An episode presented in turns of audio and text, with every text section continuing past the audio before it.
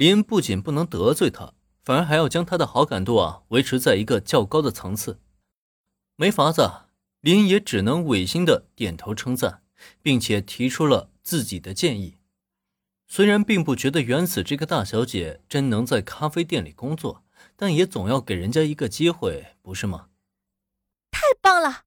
放心吧，林恩，我一定能胜任这份工作，绝不会让你失望的。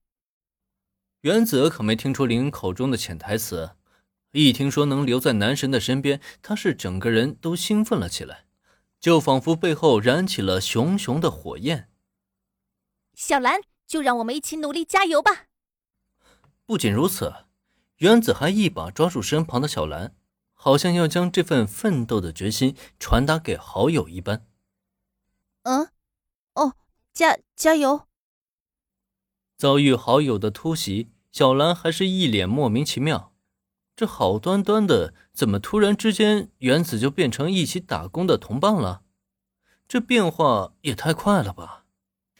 总而言之呢，我先安排一下任务。小兰、原子，你们负责在大堂接待客人，我呢就负责煮咖啡和制作餐点。这个呢是菜单，你们啊可以先熟悉一下。等第一位客人进店以后呢，咱们就算正式营业了。营业的牌子都已经挂在了外面。林恩当然不会再继续跟两个女孩闲聊下去了。简单说明了一下分工以后，他也是将提前准备好的菜单分发给了小兰和原子。这是他提前委托代理服务会社定制的菜单。为了保险起见，分别制定了三款不同的菜单，从浅入深，代表了三种不同的水准。而现在已经是全能咖啡店主的林恩，当然不可能使用初级版的菜单了。不过呢，高级版本的内容太多了，虽然不是不能做，但好像也没有那个必要。所以此时林恩拿出的是中级版菜单，一般市面上常见的咖啡款式里面都有，顺便还附带了各种茶饮和冰饮。很显然，这款终极版菜单已经可以满足绝大多数顾客的需求了。好，我明白了。从林恩手中接过菜单，小兰就好像接下了什么艰巨的使命一般。这是她的第一份工作，她不想自己在工作中出现任何差错。不过看着小兰那略显悲壮的表情，林恩却不由得差点笑了出来。小兰，放松点咱们接下来啊，不是要去战场。你看看原子，他现在状态啊就很好。小兰的心思还是太重了一些。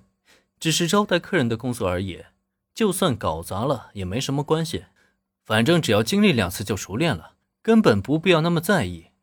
再瞧瞧原子，他不就是一副若无其事的模样吗？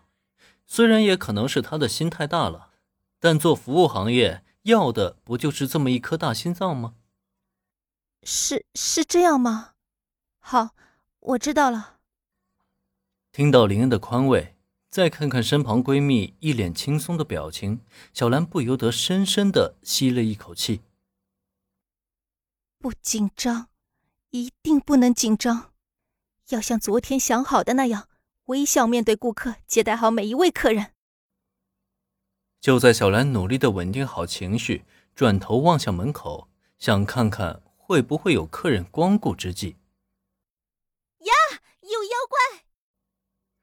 一声刺耳的尖叫，刹那间传遍了整个咖啡店。